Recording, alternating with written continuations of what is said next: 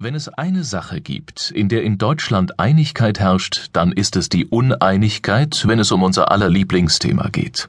König Fußball. Nicht umsonst stellt man zu jedem großen Turnier immer wieder fest, dass wir in einer Nation mit 80 Millionen Bundestrainern leben, von denen jeder seine ganz eigene Meinung zum Thema Aufstellung und Erfolgschancen hat. Auch im Nachklang der Fußball-Europameisterschaft im Sommer 2012 wurde wieder einmal sehr intensiv darüber diskutiert, aus welchen Gründen die Truppe von Jogi Löw zum wiederholten Male bei einem wichtigen Turnier vorzeitig ausgeschieden war.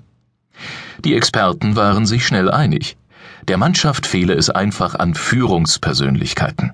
Spieler wie Lahm, Gomez, Podolski und besonders Schweinsteiger seien zwar durch die Bank weg exzellente Fußballer, aber in den entscheidenden Momenten fehle es ihnen einfach an der notwendigen Siegermentalität. Obwohl die deutsche Nationalmannschaft seit Jahren in jedem wichtigen Turnier vorne dabei sei und auch immer den besten Fußball spiele, gelänge es ihr einfach nicht, einen Titel zu holen. Besonders nach der unerwarteten und schmerzhaften Niederlage gegen die Italiener wurde wieder einmal die gute alte Zeit heraufbeschworen, als die Spieler noch echte Typen waren und eine ausgeprägte Siegermentalität besaßen.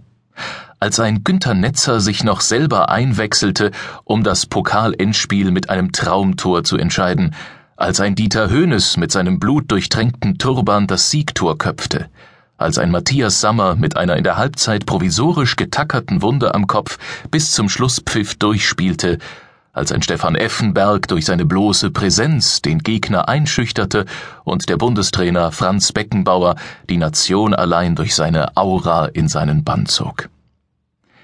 Die Diskussionen an den Stammtischen in den Kneipen, im Fernsehen und der Bildzeitung wurden mit einer Leidenschaft geführt, die ich mir gerne auch bei anderen Themen wünschen würde.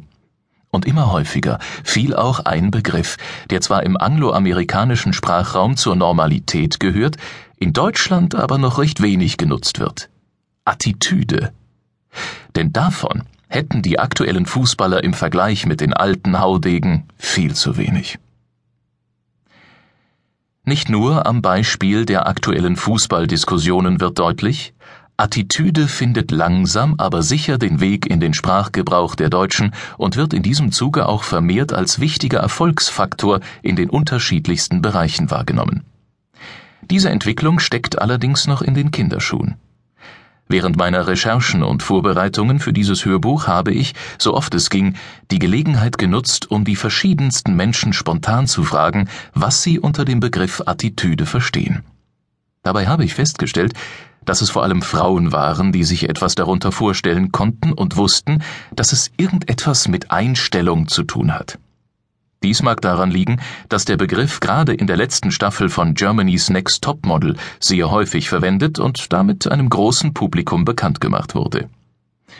Insgesamt habe ich aber festgestellt, dass der Begriff nicht allzu bekannt ist und selten bewusst verwendet wird.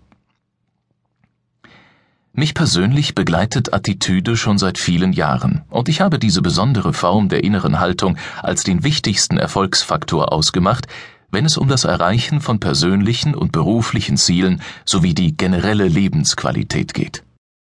Aus diesen Erfahrungen habe ich im Laufe der letzten Jahre das Attitüde-Prinzip entwickelt, das ich Ihnen in diesem Hörbuch vorstelle und das Ihnen hoffentlich von großem Nutzen sein wird, wenn es um Ihre eigenen Ziele und Träume geht.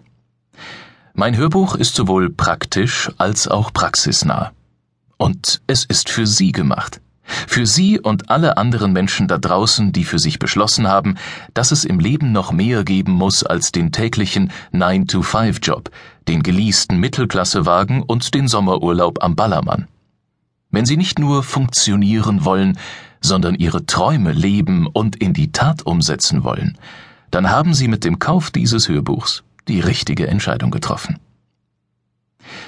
Obwohl es beim Attitüde-Prinzip auch um eine positive Einstellung und die Fokussierung des eigenen Denkens geht, ist es wahrscheinlich anders als die vielen anderen Bücher und Hörbücher zu diesem Thema, die Sie bereits kennen. Es ist weder esoterisch, noch vertritt es die weit verbreitete Überzeugung, Sie müssen nur positiv denken und schon wird alles gut.